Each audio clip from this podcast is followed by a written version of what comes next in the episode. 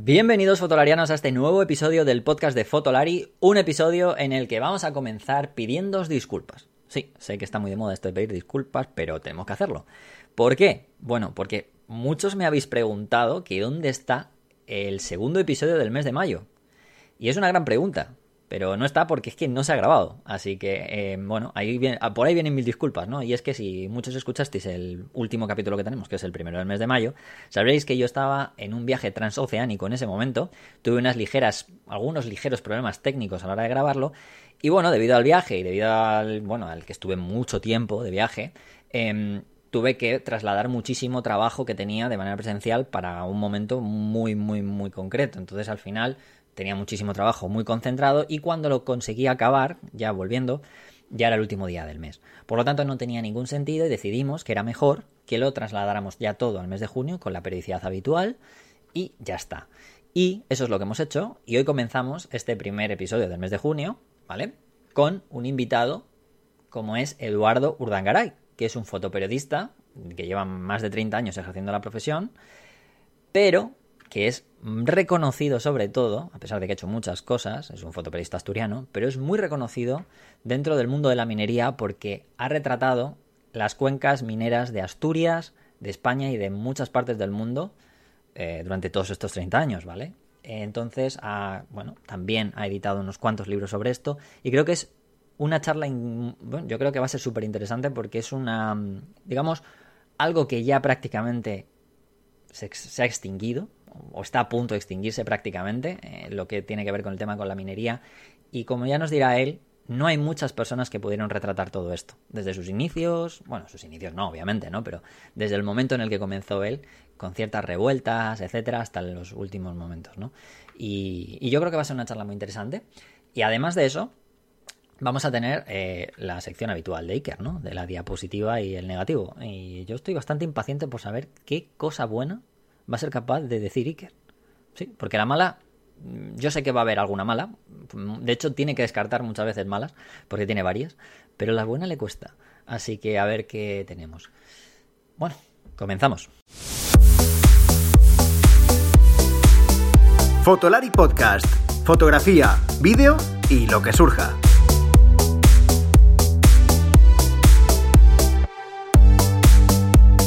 Con Rodrigo, Iker y Álvaro. Bueno, pues estoy con mi invitado de hoy. Es verdad que llevaba ya eh, más de un mes, eh, como he comentado un poco en la, introducción, que por, temas míos que he tenido que hacer otro tipo de cosas no he podido, no he podido hacer, no, bueno, no he podido traer al podcast a nadie y ni hacer el episodio. Pero bueno, tengo a mi invitado de hoy que estoy con Eduardo Urdangaray. ¿Cómo estás, Eduardo? ¿Qué tal? Muy bien, muchas gracias por invitarme. Nada. Bueno, eh, ya he hablado un poquito simple y exclusivamente muy rápido en la introducción de, quién es Eduardo, pero bueno, sobre todo por qué he traído a Eduardo, qué es lo que hace. Pero bueno, qué mejor que él para, presentarse, para que nos diga un poquito qué es lo que hace. Eh, si me equivoco, me, corriges, ¿vale? Porque voy a hacer una, introducción súper rápida tuya, Eduardo, porque Eduardo es fotoperiodista, eh, bueno, es fotoperiodista en, Asturias, sobre todo porque es una de las, una de las unas cosas más yo creo, en donde más nos vamos a centrar. Eh, es verdad que ha cubierto mm, durante todos estos 30 años que lleva en medios de, Asturias muchísimas cosas, desde, bueno, pues de aparte de, cosas que hayan pasado allí en, Asturias y en España, en conflictos ha estado en muchos países, por ejemplo, Palestina, Israel, Ruanda, Egipto y demás. Pero una de las cosas por las que le he traído aquí, ya lo he dicho, es porque es una de las personas que mejor ha documentado, yo creo, por lo que he estado viendo, eh, lo que tiene que ver el tema de la minería en la parte asturiana, que es de la cuenca asturiana, que yo creo que es la cuenca más importante del tema minero en España eh, que ha habido, ¿no? Así que no sé si me equivoco, Eduardo, pero creo que más o menos eso que te he contado es, lo, que, lo, que, lo que has hecho, ¿no? Más o menos. Eh, sí, bueno, solamente matizarte una cosa, mm, todo lo que dices es correcto, pero bueno, simplemente no, yo no documenté solamente la cuenca minera de Asturias, sino documenté eh, muchas de las cuencas mineras españolas y muchas cuencas mineras eh, extranjeras, como por ejemplo de Francia, de Rumanía, de Sudáfrica, de, ese tipo de cosas. Pero sí, principalmente, principalmente Asturias, porque era donde vivía y donde trabajaba para la prensa regional, y digamos que de Asturias el, mayor volumen que hay es de Asturias, pero se documentó prácticamente todas las cuencas mineras españolas y muchas europeas. Bueno, mejor aún. O sea, me lo pones mejor aún porque de lo que queríamos tratar hoy o que quería hablar contigo sobre todo era de, de eso, ¿no? Del tema, un tema que yo creo que al final en, este podcast ya sabéis que la parte más eh, cacharrera, técnica y demás ya la tocamos en los vídeos de YouTube con Iker y Álvaro o en, algunos artículos, pero aquí muchas veces intentamos traer a gente que ha, bueno, pues que ha usado la fotografía o hace fotografía o la ha hecho eh, desde un punto mucho más, eh, digamos, e, esa experiencia que ha tenido que nos pueda contar y qué mejor que, pues en este caso, Eduardo, que, ha tratado un tema, eh, y para mí es súper apasionante un tema, eh, pues que es, es, prácticamente historia, historia moderna del pueblo español y que a día de hoy, pues es verdad que ya, bueno, desde el año, desde yo creo que 2000, finales del 2000, podríamos decir, ¿no? Más o menos, eh, fue todo en decadencia. así que voy a empezar preguntándote antes de, entrar en este terreno ya más minero, más fotográfico y minero, para que nos cuentes ya las experiencias que ha habido y cómo ha habido los cambios, sobre todo a la hora tuya de fotografiar y cómo ha sido todo esto, porque además has documentado conflictos, no solamente la mina, sino conflictos eh, entre todo lo que ocurrió. Voy a preguntarte primero, ¿qué, te lleva eh, a, querer abrazar la fotografía como profesión eh, en el momento en el que, o en qué momento de tu historia decides llegar a la fotografía, Eduardo? Eh, bueno, pues la verdad que yo empecé relativamente muy joven. Eh, eh, yo empecé a trabajar en el periódico con 17 años y la fotografía me gustaba desde siempre. Me gustaba más el cine que la fotografía.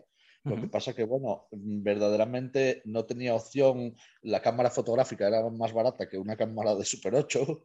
Entonces, digamos que fui derivando un poco hacia la fotografía, pero ya a los 11, 12 años ya hacía fotos y a los 17 tuve la oportunidad de, colaborar con un periódico que era La de Asturias. Entonces dejé de estudiar, lo dejé todo y me dediqué en cuerpo y alma a la fotografía. Y hmm. digamos que los comienzos fueron así, de sencillos.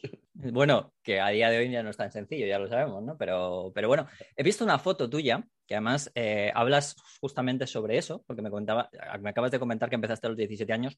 Lo he, lo he visto y lo, lo he leído que que es una de las fotos, una de las primeras fotos que yo creo que deben estar en el archivo histórico minero, que, en el que hablas de, una movilización, ¿no? que fue la primera que cubriste, unos policías eh, de espaldas, unos antidisturbios, eh, en la que llevabas una, decías que llevabas una, una yasica, ¿no? Una yasica creo que sin objetivo y que te tenías que acercar, ¿no? Y que en aquel momento era complicado porque, claro, era tu primera vez, ¿no? Y, ¿cómo es para una persona eh, prácticamente que empieza con 17 años directamente, eh, que tenga que empezar un poco en ese tema, ¿no? Porque un, un, un enfrentamiento, un conflicto de aquellos entre la policía y los mineros en aquellos momentos, ¿no? ¿Cómo era, ¿no? ¿Cómo te tenías que, digamos, que, sufragar todo, ¿no? En ese, momento, con 17 años.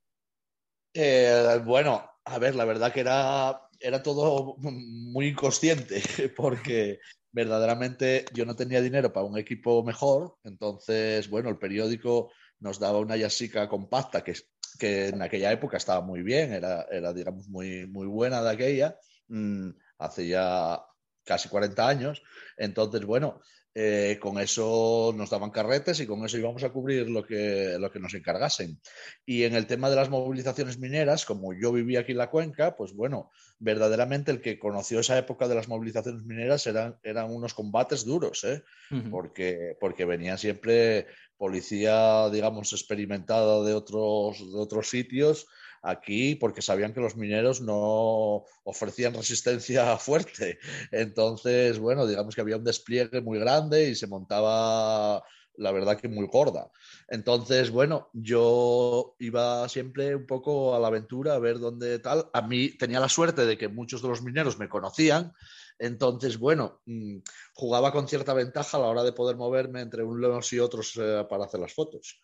Y lo que tú comentas es una foto de las primeras movilizaciones de los mineros que yo cubrí y donde cuando hice una foto, uno de los, digamos, jefes de la patrulla, me dio un empujón y me dijo que me largase de ahí. Yo le protesté diciendo que era del periódico tal y me dio un bofetón a mano abierta que me cayó, vamos, caí en la acera tal. Y bueno, no deja de ser una anécdota, tampoco quiero decir, no llegó a mayores ni pasó nada más, pero bueno, puede dar una, idea de, lo, de, los métodos que se gastaba la policía en aquella época con la prensa. Eh, eh, una cosa que me interesa mucho, que es que, claro, eh, tú con 17 años, eh, esa formación un poco que, nos, que me has contado así al principio, entras en un periódico como es La Voz de Asturias, que, oye, sinceramente es un periódico comarcal, pero muy importante en la comarca, yo que conozco Asturias y sé... Regional. Región, bueno, eso, perdón, regional, y sé que es bastante, bastante leído por allí. Em, ¿Cómo, o sea, cómo, o sea, ya no solo cómo afrontabas eso, sino ¿tenías claro que, que, podía salir algo mal? ¿Tú, lo tenías claro? O sea, que te podía salir una foto mal, que a lo mejor, o, que, o, que algo no podía salir bien. O, tu inconsciencia era mayor, era más, o sea, directamente ibas a la aventura por tus 17 años, ¿no? No tenías ni idea de eso. Pues viéndolo ahora desde la óptica del tiempo, te diría que sí. A ver, que, muchas veces pues veré carretes eh, sin darme cuenta o hice alguna tontería que, que verdaderamente por, por, por, por novato, ¿no? ¿no? ¿no? por otra cosa. Pero sí, yo creo que el mayor punto era la, la, la juventud y, la aventura también, que era una de las cosas que más me atraía de esa profesión en aquel momento. La aventura, la, el ser eh, novato y las ganas de aprender. Y bueno, un poco todo eso, todo ese cóctel mezclado, pues eh, era lo que un poco te, hacía eh, cometer un error, seguir eh, practicando para corregirlo y, seguir avanzando. ¿Cómo era, ¿Cómo era tratar en aquel momento con las autoridades? ¿no? Ya me has contado un poco la situación, pero ¿cómo era un poco tratar, sobre todo lo digo con respecto a ahora, ¿no? porque ya sabemos que ahora el fotoperiodismo muchas veces dicen que, bueno, pues que sí, prohíben entrar a varios sitios, que si no dejan eh, de hacer ciertas cosas, pero bueno, entonces vive en una zona de, bueno, documentado no voy a decir todo porque es mentira, ¿no? Pero has, documentado conflicto, ¿no? Y cómo, era convivir con las autoridades en esas situaciones, ¿no? ¿Cómo, era en comparación con lo que es ahora? Eh, bueno, a ver, yo pienso que, por ejemplo, todas las movilizaciones mineras que, yo cubrí aquí en Asturias, que fueron muchas y durante muchos años, eh, me sirvieron muchísimo, muchísimo para afrontar la fotografía en sitios más conflictivos e incluso digamos que bueno que aquí disparaban con pelotas de goma y en otros sitios disparaban los francotiradores con balas de verdad. Entonces, mm. bueno, eso te sirve un poco como, como bueno, como experiencia y como, y como ver que, que, el ruido y la tensión de esos momentos ya lo viviste en otros, entonces te da cierta manera de, de saber cómo actuar. Pero bueno, en líneas generales, yo pienso que esas cosas te ayudan mucho, pero luego la experiencia del día a día y el trabajo del día a día y todo, pues bueno, es lo que, lo que verdaderamente con el tiempo y la experiencia acabas consiguiendo, bueno, que tu trabajo más o menos pues, pues, pues tenga cierta coherencia y cierta, y cierta profesionalidad. Em, ahora entraré ya un poco en el tema ya más pausado, ¿no? Lo que a lo mejor ha sido documentar un poco más lo que es la vida de la, propia mina o lo que había alrededor, ¿no? Pero mm, no me gustaría dejar pasar esta, esto que estoy hablando contigo un poco más de esta parte un poquito más conflictiva de movilizaciones, eh, sin preguntarte si teníais cierta eh, censura, si tú tenías desde el medio, tenías cierta censura a la hora de ciertas cosas, o si la policía te he dicho lo de tratar, ¿no? Si eran capaces de llegar a cogerte la cámara, si te la cogían alguna vez, si te han quitado imágenes eh, en plenas movilizaciones, antes de eso. Sí, sí, sí, sí, eso, eso era una constante. A ver, también tengo que decirte una cosa muy importante sobre la pregunta anterior, que es que eh, cuando, yo, cuando iba a cubrir ese tipo de cosas con muy joven, éramos cuatro los fotógrafos que estamos ahí y vamos, estaba la agencia F, estaban los periódicos La de Asturias, La Nueva España y los cámaras de televisión española. Y no había más medios. Podía haber alguien de la radio, podía haber tal, pero no era la masificación que hay hoy día, que vas a cualquier manifestación y hay 47 freelance por su cuenta que transmiten por streaming, más todas las agencias del mundo, más tal. Entonces, claro, eh, eh, la manera de trabajar era súper distinta. Eh, podías ir a sitios a hacer cosas tú solo, donde estabas tú solo haciéndolo.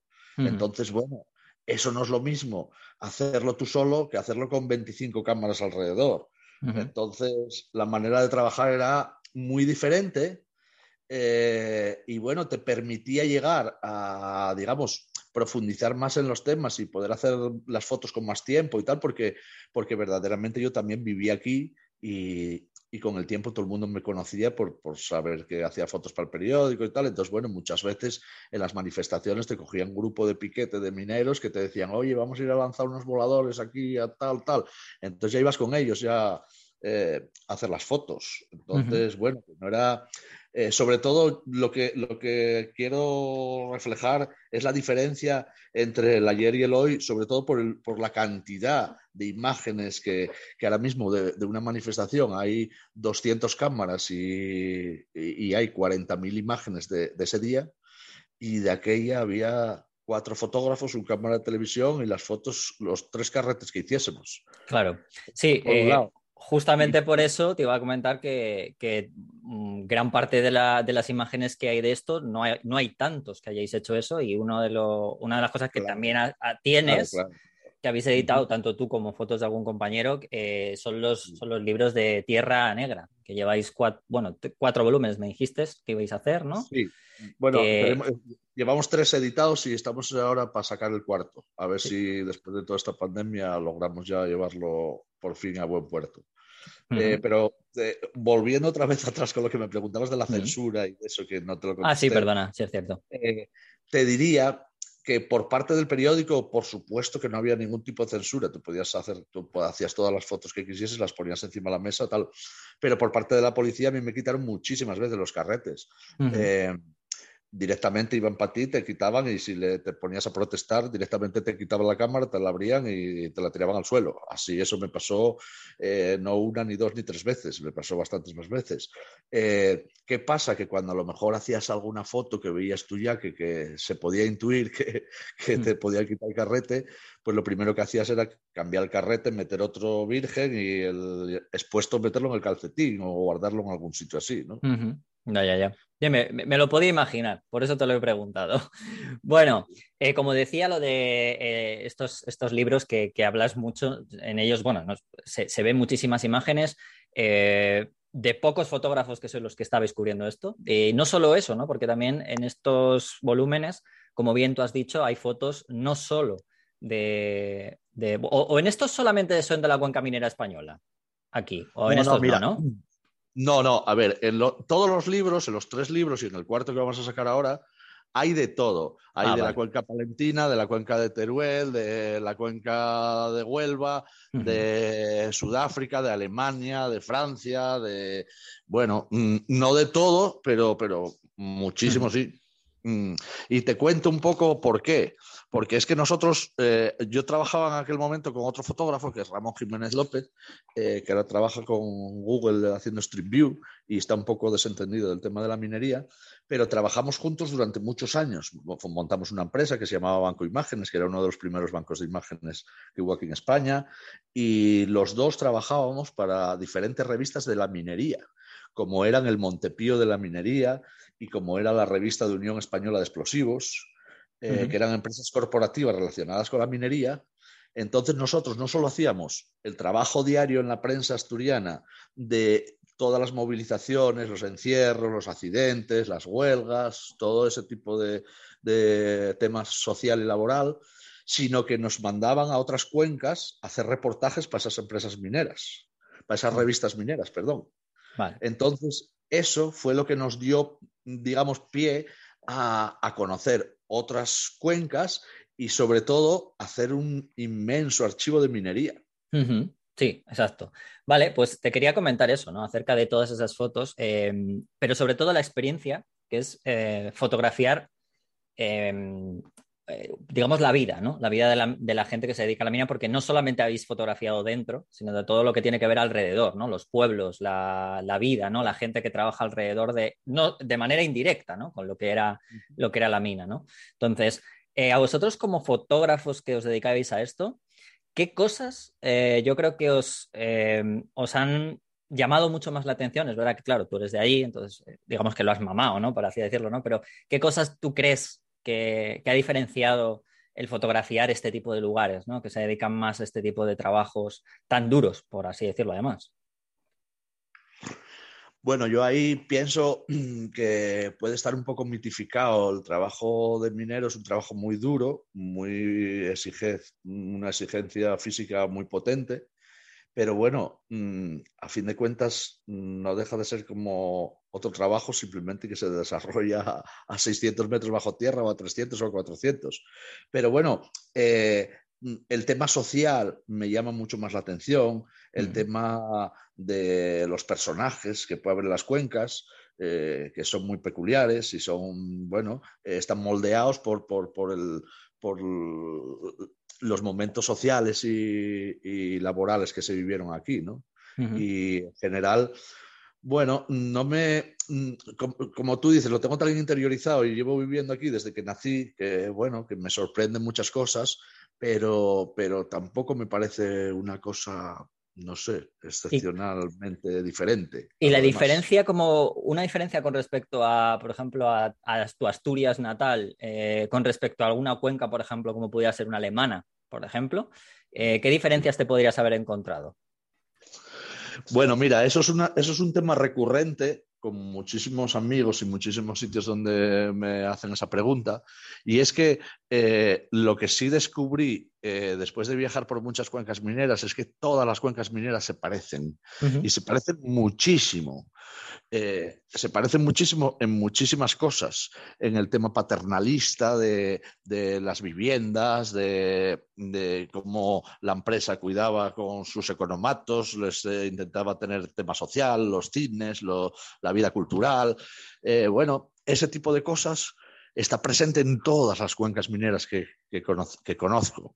Eh, en, unas, en todas pasaron por lo mismo, pasaron por una reconversión, por unos cierres, pero en unas, digamos que, se eh, realizó primero y en otras después. Y esa es la mayor diferencia, lo más o menos abandonado que pueda estar.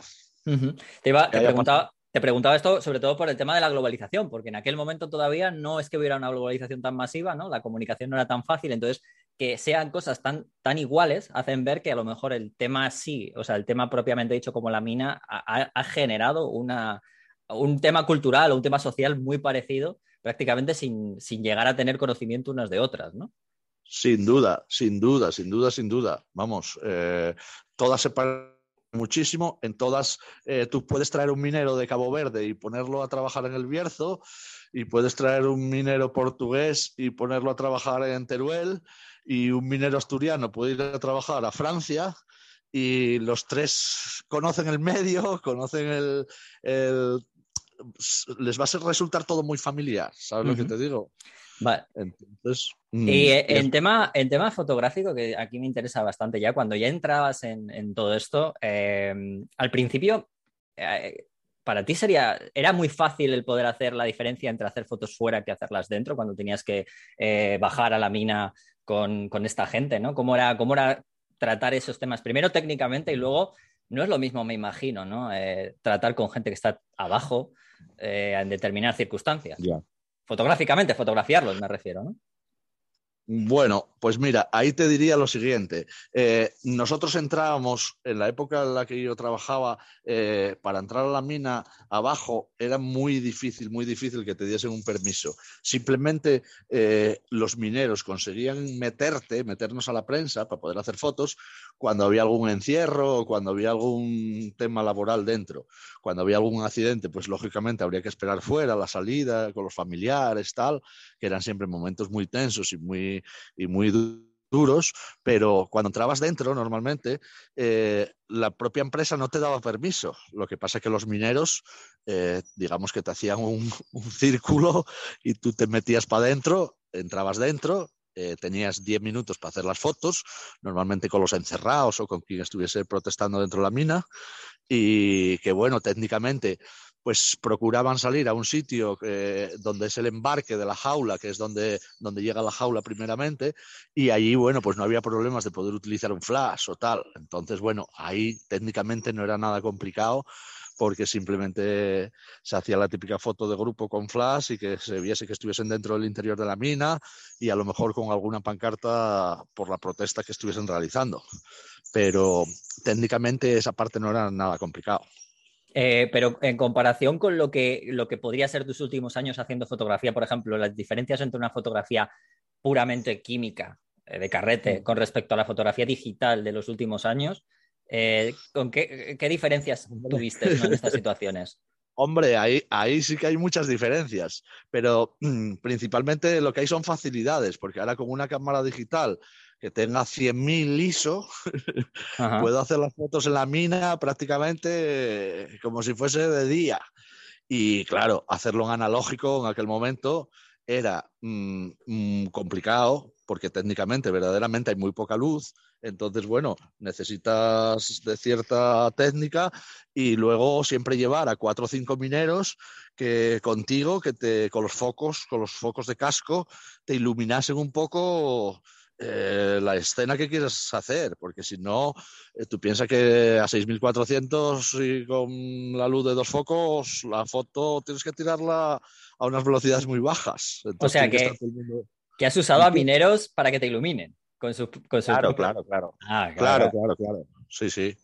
Con los cascos, con los cascos de la lámpara del casco, pues los llevabas y los ponías un poco como si fuesen focos de estudio, pero, pero con luz de casco de mina. Muy, interesante, muy interesante eso. claro, muchas veces desconocemos ese, ese cuando vemos fotos ahí muy abajo y más en situaciones así, ¿no?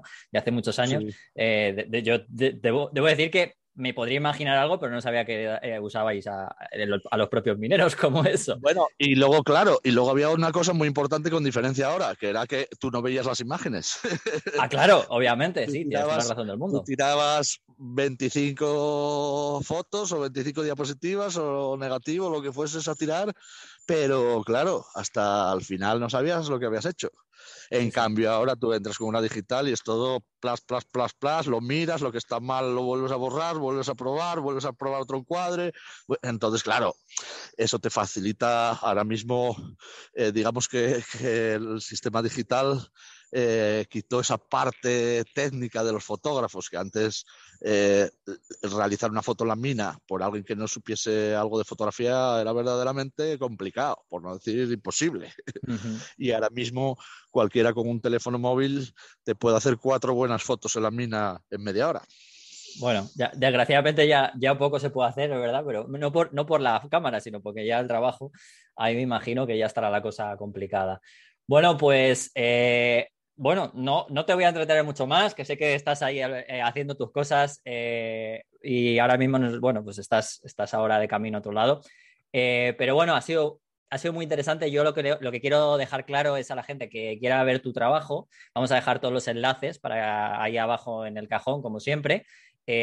porque es muy interesante, sobre todo por lo que has comentado tú, ¿no? Porque la historia en realidad de, ya no solo de España, sino en varias, de varios lugares, pero en concreto de la mina eh, ya no es como ahora, que hay muchísimas cámaras. En vuestro caso, ya además de por ser, de haber pocas, es que era una cosa en la que había menos todavía por, las dificultades o por las pocas personas que había en esos lugares, con lo cual eh, merece mucho la pena las imágenes, tanto tuyas como de, de tus compañeros, las pocas que hay, que son viva historia eh, de este país y de, bueno, y de otras cuencas y creo que, merecen ser recordadas porque la verdad es que es un trabajo, yo que he visto bastante y los libros en los que estás, eh, los que habéis sacado, son tremendamente buenos.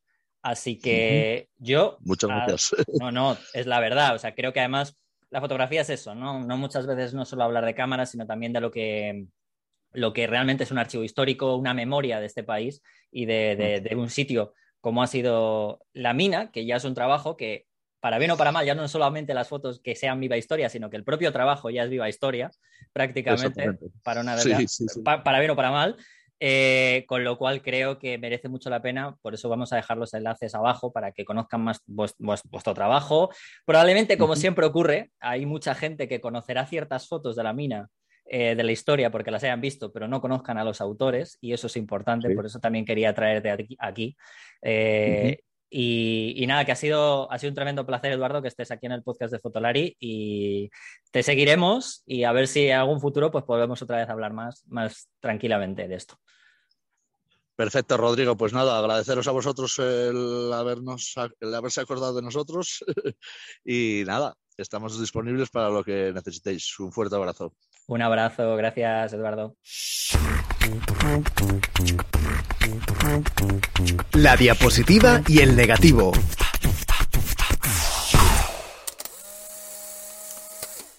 Bueno, ya estamos en la sección eh, analógica de la del podcast. Bueno, ¿qué tal, Iker? Para lo, que hemos quedado, para lo que hemos quedado, ¿eh? para hacer secciones analógicas en, 2000, en 2022. Muy bien, muy bien, muy bien. Hoy tengo, vengo con buena mandanga, con buen material negativo. Siempre es más divertido lo negativo, me he dado cuenta. Al menos en mi cabeza, porque como yo soy un poco así. Como eres periodista y lo, que vendes lo negativo, pues. la, noticia, ¿no? De, la noticia es que un hombre, como esto me lo contaba en la facultad, que un hombre muerda a un perro, no que un perro muerda a un hombre, ¿no? Lo, raro, bueno, en este caso no es raro, ¿eh? Si lo negativo. ¿Puedo empezar ya? ¿Me voy a saco? Sí, claro, claro. Eh, oye, es tu sección. Yo simplemente estoy aquí. Pregúntame, ¿qué es lo peor que has visto en las últimas semanas? Ah, venga, ¿qué es lo peor que has visto en, las últimas no, no, no, no, no es lo peor, no es lo peor, pero sí es interesante y sí tiene una lectura, no sé si negativa, pero bueno, nosotros hemos sido críticos, lo hemos publicado en, lo he publicado yo en, en, en, Fotolari, que ahora hacemos también crítica de, cine y de estrenos de documentales. Eh, ya, ves, oh. por dónde voy, ¿eh? Ya, ya, ya, ya sé por dónde vas, ya sé por dónde Y al amigo, al amigo Steve McCurry, yo le llamo Stevie, le han hecho un, un documental muy bonito, muy tierno, muy muy de blanqueo. Se lleva mucho eso, te iba a decir, ¿eh? lo de hacer un documental para blanquearte. está, muy en boca Lo que pasa es que eso está bien, y a ver, los documentales normalmente cuando el que sale es el protagonista y participa activamente, pues se supone que, a ver, no, tú no vas a participar en un documental tuyo si te van a poner a parir, lógicamente. Pero siempre hay una, una línea donde eh, no se tiene que notar.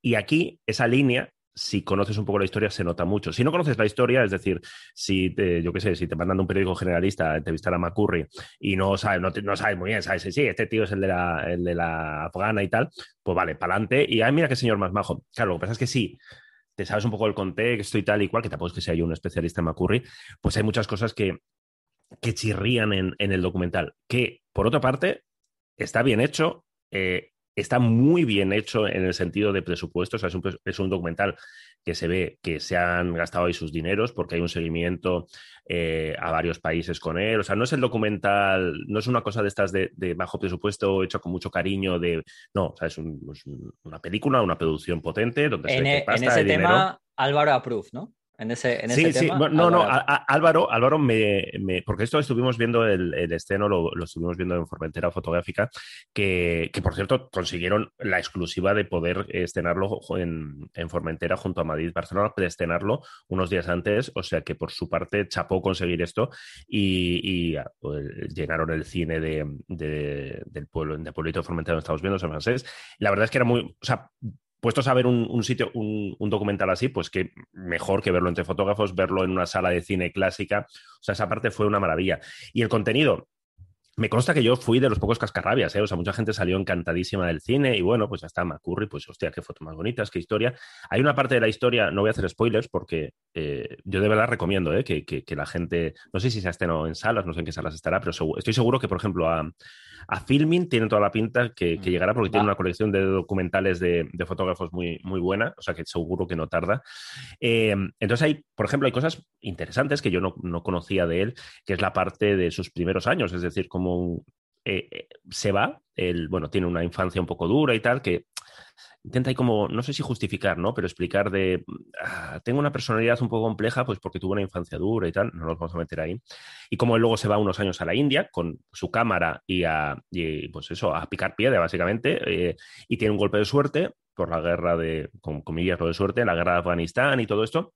Es decir, como esa figura que ahora le tenemos de endiosado que llega con su helicóptero y su tube de 10, 12 ayudantes, esto dicho por gente que ha trabajado con él, no lo estoy diciendo yo en plan mal metiendo, pues como al principio no, no era así. Me hace mucha gracia que sale un momento ahí durmiendo en una tienda de campaña en medio de Mongolia y dice la voz en off, es un, es un señor que realmente eh, pues eh, se conforma con muy poco y tal. Y estoy seguro que lo ha sido así, que se ha comido mm. muchísima mierda, pero yo es que la última vez que lo vi fue en Barcelona en un hotel de cinco estrellas de lujo, me crucé con él, que yo también estaba allí, ¿eh? por cierto, o sea que no estoy yo aquí en plan de bueno, pero, pero tú por lo menos no vas de eso. Eso. Tú vas de, No, no, por- tú vas de comunista comunista, pero comunista Con Albornoz, con, la sí. con Albornoz y con billetera. Exactamente. O sea, Entonces. y no lo eh, escondes, y no lo escondes. Que eso es me bueno. hizo gracia. Y luego me, me- me hace gracia, y esto me lo dijo, me, me lo comentó, que yo me parece el mejor resumen, me lo comentó un, un fotógrafo, no, no, no vamos a decir que el nombre, pero bueno, un fotógrafo muy reconocido, que le llamó mucho la atención que en el documental no saliera ni un compañero ni compañera de McCurry hablando, porque si están hablando de tu historia, pues siempre sale, ¿no? Salía familia, salían los editores de National Geographic, señores bastante mayores, ya retirados, pero no salía nadie actual, no salía ningún fotógrafo, ninguna fotógrafa. Entonces, claro, yo no, no sé, ¿no? No, no, no, no sé si es porque yo qui- pienso, digo, hostia, pues igual na- nadie quiere decir nada, nada bueno de él, que tampoco creo que sea el caso, ¿no? Porque luego él, bueno, en el teatro y tal, la gente dice que es correcto. Eh, yo, gente que ha trabajado con él, que ha estado, que ha organizado charlas con él, pues, bueno, pues eh, simpático no sería la palabra. Que por otra parte, tampoco tienes por qué ser simpático. Yo, yo eso es verdad, ¿eh? O sea, verdad, Puedes, sí, puedes ser un gran fotógrafo, puedes hacer maravillosos fotos y luego puedes, pues, como persona, pues bueno, puede ser muy tuyo. El tema de todo esto, que es la parte que más nos interesa, porque a mí que sea simpático o que, o que no sea simpático o que no salude a, a- los vecinos cuando baja la basura, me da igual, es eh, cómo pasa muy, muy, muy de puntillas por, por- por el escándalo que yo creo que está detrás de, de- de este documental. Porque a santo de qué, Macurri, con lo poco dado que es para estas cosas, se va a prestar un documental de hora y media a grabar, donde incluso en el documental sale sentado hablando y juegan a esto de "Puf, vaya puta mierda tener que estar aquí contando mi vida, ¿no? Pero lo voy a hacer eh, la- lo, lo de los retoques, ¿no? La, la- la- cómo le pillaron, ¿no? Con, con retocando fotos más allá de lo permisible. No se menciona. eh, su discurso es el, el- el que ya sabemos Mm. en, en el documental. Es decir, que vea el documental pensando, ah, nos va a contar. No. O sea, lo, lo que él dice es que él no es fotoperiodista, que él no es documentalista, que él es un storyteller y que tiene unas licencias artísticas que él mismo se las ha concedido y que nadie le puede decir nada porque él, no, no es literal, pero dice eso, él hace las fotos para él, con lo cual no tiene por qué dar explicaciones a nadie. Para adelante y para adelante, ¿no? Entonces, en el documental esto se le dedica dos minutos, básicamente. Eh, se pasa por alto cuál fue la respuesta en su momento, que, que mucha gente le pareció casi lo más feo, que echara la culpa a uno de sus, eh, a uno de sus ayudantes. Em, la parte buena, que la foto de la niña afgana también se le dedica dos minutos, que yo pensaba que el documental iba a ser un todo el rato la foto de la afgana, es decir, no es un monográfico, se le da la importancia, no, no la importancia que tiene, porque realmente es, es la foto y, y la foto que, que mucha gente conoce. Es- y esto pasa, esto, eh, yo a la salida del cine, pues había gente del pueblo, pues que la- había peli, peli en el pueblo, fueron a verla y ya está, y les preguntaba y decían, ah, claro, este es el, el- el fotógrafo de la niña, de la foto de la niña afgana. Posiblemente gente que no sabe fotografía, no le interesa o que no ha Mm. visto muchas fotos en su vida, posiblemente esa sea una de las eh, cinco o seis fotos que sabría reconocer y cuyo autor pues le podría sonar el nombre. O sea, es decir, la importancia de McCurry y su reconocimiento, nadie lo cuestiona, nadie lo duda. Pero sí es verdad que hubo ahí un resbalón, hubo un- una cosa que pasó que cuestiona parte de su obra, porque claro, el- la reflexión que mucha gente hace, hacemos es, eh, es que igual ha pasado esto en más fotos, es que igual ha, ha habido más montaje, más montaje. Y él tampoco lo niega, él dice, bueno, pues, pues si lo ha habido, pues no veas mis fotos, no, no, Mm. puedo hacer lo que quiera, ¿no? O sea, que es Y un luego- documental Ariel, ¿no? Eh, sí, referencia eso- eh, sí. boomer para el que lo Sí. entender, pero No, vamos. no- no es ninguna sorpresa, ¿eh? no es ninguna No, sorpresa. claro y, de, que no. y- y de hecho, en, en- en Formentera Fotográfica, que había ahí muchos fotógrafos, muchas fotógrafas, muchos de ellos antes de ver la película decían, a ver, esto todos sabemos lo que va a ser. Es decir, va a ser un documental muy bien hecho, eh, que te, te come, pues te come unas palomitas, hora y media te la pasas estupendamente, y, y con, porque hay unos paisajes, están sus fotos, su historia y tal, pero evidentemente esto no va a ser en plan descubrimos, o sea, no va a ser un equipo de investigación, ¿eh? no, no sale Gloria Serra en plan descubrimos a Macurri y le tocamos el team de ver qué se cuenta. Otra cosa... No estaría mal, ¿eh? Sería muy Esta- esta- gracioso. esta- Yo Mira, me lo pasaría bien. Tomo nota para Fotolari de... Es de que yo creo que eso es equipo- trabajo de Fotolari. ¿eh? Es que Equi- eso está hecho equipo para de- eso. Es una pena porque estuvo en Madrid en la presentación y, y por algún mo- motivo, no sé, la productora eh, que se invitó a medios que no son de fotografía, medios generalistas y que luego escribieron cosas muy raras, eh, a nosotros no nos llegó por ningún lado. A mí me encantaría ¿eh? hablar Pues con es que de nunca, muchas cosas. va- nunca van a... Ya, bueno, ya, esto ya lo sabes, ya lo tienes claro, ¿no? O sea, ese tipo de cosas. Pero me refiero que, ta- que tampoco es muy difícil. Si buscas Macurri, eh, aparece. Bueno, igual, igual hicieron eso, igual buscaron Macurri, aparece Fotolari y por eso no nos invitaron. Pero bueno, no sé, sí, a mí me gustaría, ¿eh? me gustaría, me gustaría hablar con él y me gustaría preguntarle estas cosas, porque además luego estoy seguro que es un tío profesional que en, que en una entrevista, eh, en el trato directo, pues es, es correcto. El tío es majo, ¿eh? Yo cuando tú, tú coincidiste, ¿no? En la, en la tienda, la Leica. y el tío es majete. Es verdad que yo no sé si también por el hecho de que tenía una exposición y le estaban también chinchando un poco de pasta, pues tenía que poner buena cara y tal. De las, cosas que de las cosas que he leído me hace mucha gracia que alguien decía en plan, el, usa el móvil pero prefiere la Leica que usó para, para fotografiar a la niña afgana. Es que es, hostia, todo mal, ¿eh? O sea, es que la, la me ocurre siempre, siempre he usado Nikon. No sé si ahora tiene algún, ahora creo que hace cosas con Leica y tal, por, por no acuerdo, pero siempre, y de hecho en el documental creo que no sale ni una puñetera Leica, o sea, sale todo el rato con su Nikon, que además él explica una, cosa, no voy a hacer spoiler, ¿no? Si habéis visto trabajar a McCurry, veréis que tiene una forma muy rara de sujetar la cámara. Bueno, por el problema que tiene con ah, las manos. Es que tiene un problema. He, he dicho que no voy a hacer spoiler. He dicho que no vale, voy a hacer vale, bueno, pero creo que eso lo sabe todo el mundo. Yo no lo sabía, yo no, lo sabía. No, no, no, no. Lleva un sistema de agarre muy curioso y tal, y tiene una forma de sujetar la cámara. Y otra cosa del documental eh, que ahí a mí me chirrió muchísimo y me sorprendió porque en 2022 eh, alguien que está haciendo un documental positivo sobre una persona lo muestra así sin más. Él, pues, eh, juega un poco a lo de siempre, ¿no? Fotógrafo aventurero, tal, no sé qué, llego a los sitios, helicóptero, avión, bla, bla, bla, todas estas cosas. Y llega eh, en Papúa Nueva Guinea, creo que es, y está en un aeropuerto esperando, esperando un, vuelo, y hay allí gente, y hay un crío en, una, en la sala de espera, durmiendo, un, y saca el móvil y se pone a hacerle fotos. A ver, ese es el documental, supongo que estaba hablado, pero si estamos en ese momento en el que, por suerte, el debate de, oye, eh, la idea de hombre blanco rico yendo a país pobre a fotografiar pobres, eh, sin contar nada más, sacas tu cámara y te llevas la foto de recuerdo, no se ve ningún tipo de interacción en el documental, o sea, a mí me, me pareció escandaloso, o sea, me pareció mm, en plan, oye, Macurri, no sé si te has enterado o director de la peli, pero esto ahora mismo que siempre se ha hecho y que se ha hecho durante años y que nunca ha hecho nadie nada, pues ahora mismo esto ya es un, es un tema de debate, ¿no? En, los que hace que tú no eres documentalista, bla, bla, bla. Pero ahora mismo esto queda como feo. Y se repite la escena, llega a otro poblado, otro poblado que no sé dónde está y le hacen como unos bailes, eh, unos bailes y encima él menciona en plan, estoy harto de estas cosas, eh, me hacen el paripé, tal, luego se visten, tal, como, ah, y luego se pone a sacar fotos a un crío que está allí, que, además cuenta como la historia, y se queda ahí, ¿no? O sea que, joder, pues sí, no sé, me, resultó como muy, muy incómodo, muy gratuito, y me sorprendió que en el documental, que se iba de blanquear, no intenten cambiar, ¿no? O sea, no intenten, porque si pretendían mostrarse con una persona cercana, ya, mira, veo, veo un, veo un pobre y, y, de fotografía que alguien estará pensando. ¿Y por qué te supones que es un pobre? Pues porque es una persona que vive en un país que está en desarrollo y eh, McCurry mm. viene de Estados Unidos en su helicóptero y en su avión. Ya está, por eso lo estoy, lo estoy deduciendo. O es más pobre que McCurry en cualquier caso. No lo sé. yo también soy más pobre que McCurry. No, ¿eh? no, todos somos más pobres que McCurry. de hecho, si nos juntamos todos los que estamos escuchando esto, posiblemente juntando toda nuestra pasta somos más pobres que McCurry, ¿no? Entonces, eh, no sé, pero vedlo, ved, ved, el documental, aunque ya digo, a mí me, no me sorprendió, pero no me no me gustó. No me gustó, aunque me parece interesante. Bueno. Y la, la parte positiva.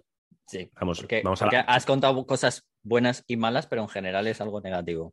Es algo negativo. Y vamos a la, diapositiva después del negativo. Me quedo en Formentera, eh, porque estuvimos en, en, Formentera Fotográfica, y a veces en el mismo sitio pasan cosas no malas, lo de McCurry no es malo, me parece, ya he dicho que me parece un, mérito y un, un, logro espectacular de la gente de producción. Y que se sigan eh, haciendo documentales, que eso no... Eso y, que se sigan haciendo, documentales. De hecho, por la fotográfica coincidimos con la buena gente de detrás del instante, que por cierto, no sé si escuchan esto, pero un saludo porque son muy buena gente, muy majos, y nos ayudaron a conseguir esto que para mí es esta de estas cosas que yo... Eh, contaré a, mis nietos, espero, que es, eh, estuve charlando 10 minutos con, con Ramón Massach. Entonces, no sé, yo con eso ya, ya se, todo las 10 ediciones de Formentera Fotográfica para mí se resumen en eso, porque eh, Ramón Massat es, un fotógrafo, o sea, no creo que haya que presentarle a nadie que esté escuchando, una leyenda viva, nunca mejor dicho, de, la fotografía española, premio nacional, eh, una persona que, ya está muy mayor, que tiene 91 años, que, mm. bueno, pues que, no está en su mejor momento, pero que todavía te, te cuenta cosas muy interesantes y, fue, fue, muy bonito porque fue... Mm, hubo una charla homenaje que la hizo Chema Conesa y fue precioso por, por, el cariño que se veía, ¿no? Chema Conesa lleva muchos años siendo amigo y trabajando con, con Massats y siguiendo su obra y revisitando su obra y encontrando auténticas joyas y la charla homenaje que hicieron repasando su obra, el cariño que con esa se veía, ¿no? Que, que, le tiene y demás, fue, fue precioso.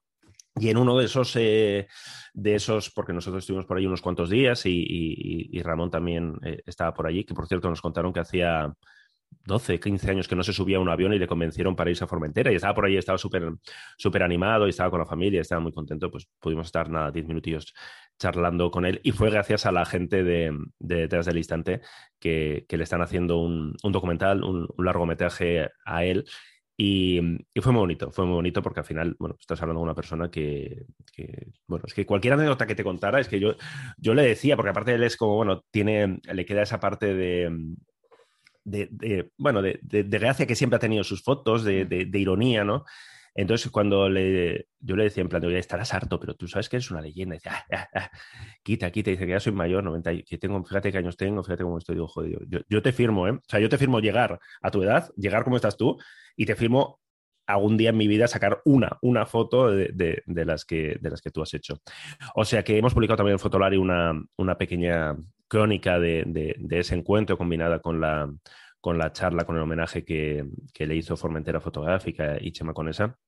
Y me pareció, me pareció muy bonito. Me pareció todo el festival, me pareció una, una, pasada, como siempre lo. O sea, siempre es espectacular, pero este año que era la décima edición ya pusieron ahí toda la, toda la carne en asador, llevaron a, un montón de, fotógrafos, llevaron, estuvo también David Tueva, que yo soy muy fan de David Tueva, eh, que no hace fotos, ¿no? Hace películas y escribe libros, yo soy muy fan de sus, libros y algunas de sus películas. Estuvo... Mm, Ernesto Valverde, ¿no? Eh, Ernesto Valverde. hombre, sí, sí. Que Ernesto Valverde... y no lo vas a decir. Que Ernesto Valverde es muy de hacer fotos, pero es poco de hablar, ¿eh? Es poco de hablar. Ya se veía. estuvimos, estuvimos pensando si hacíamos entrevista, pero no, no aquello no fluía. Pues no, es que además de, una charla, bueno, hizo una conversación con David Tueva y se veía que no le gustaba, no le gusta hablar, a él le gusta, pues le gustará entrenar, hacer.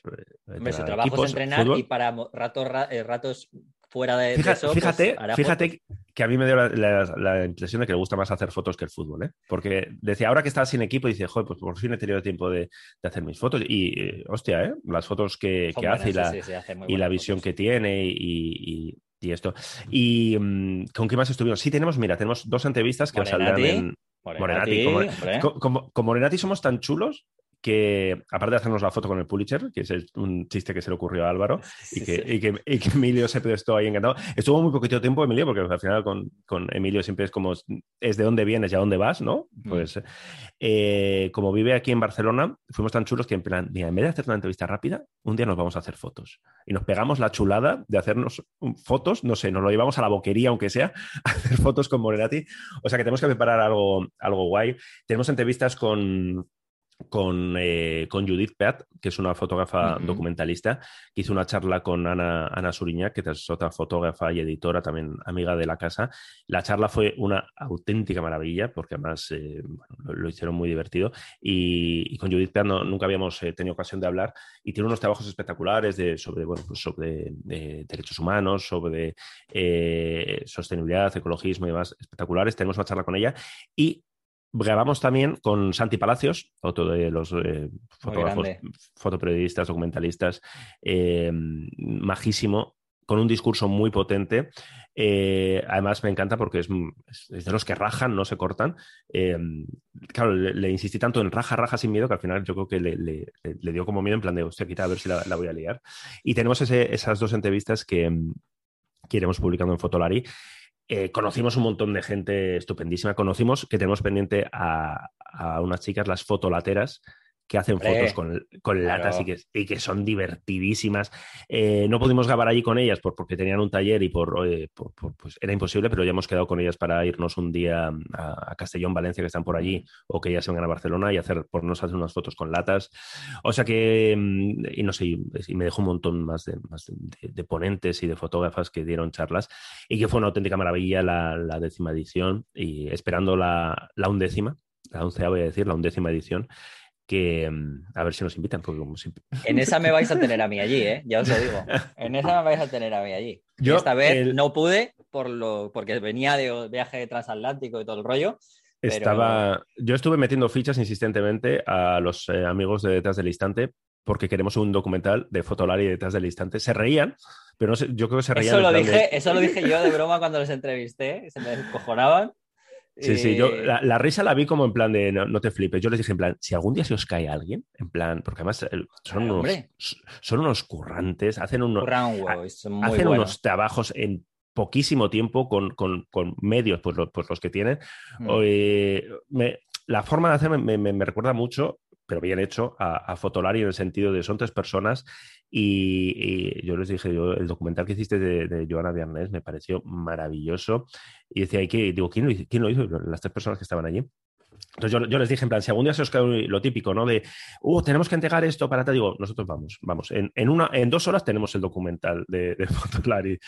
O sea sí, sí, es una productora, además es que son tres como que, se, que estaban allí, que lo sé porque me lo comentaron, y luego la, una chica que ahora mismo no me acuerdo el nombre, que es la que se dedica un poco al tema también de, de, de buscar todo lo que tiene que ver con los datos y demás. Y, y poco más. O sea, lo hacen todo, los de en reproducciones lo hacen así. Eh, ya me lo comentaban cuando hicimos la entrevista aquí, cuando lo estuvimos aquí en el podcast, y son, son increíbles. Sí, sí, sí. Y ellos fueron los que nos pusieron en contacto con, con la hija de, de Ramón Massats, porque, eh, a ver, claro, nosotros tampoco queríamos ir en plan de porque ellos llevan meses detrás de mm. él, organizando entrevistas, preparando un documental, porque es una persona mayor que, bueno, pues que tiene sus, tiene sus ritmos y que tampoco puedes sentarle y ponerte una hora, una hora a hablar. Y, y la hija, un encanto majísima, nos, eh, Sonia, nos, eh, nos ayudó, buscó ahí el mejor momento cuando él estaba, estaba más, eh, más descansado y demás para charlar un rato.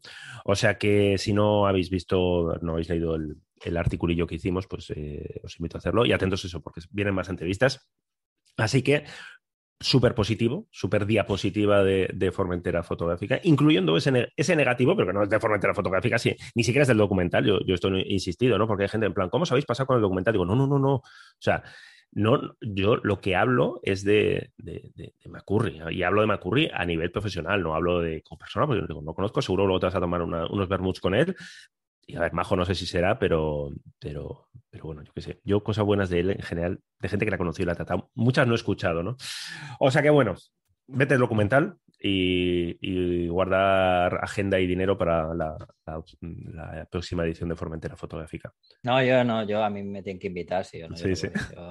hablando, hablando, de agenda, eh, amigos tinerfeños, tinerfeñas de las islas, eh, bueno, o de donde estéis, esta semana, no sé cuándo, ¿cuándo vas a publicar esto, Rodrigo? Hombre, bueno, se publica esta misma semana. Ya mismo. Bueno, pues el jueves, si estáis escuchando esto antes del jueves 16. Que lo van a estar escuchando o deberían, porque va a estar. Deberían, deberían. Pasamos lista. Jueves 16 y jueves 17 en, en la, la, Feria de Muestras de Tenerife. Hay la primera edición del Expo Forum Audiovisual de Tenerife, entrada gratuita. Y va a estar ahí todo Dios, todas las marcas, todo lo, todas las... Sí, y, adivina, y adivina quién va.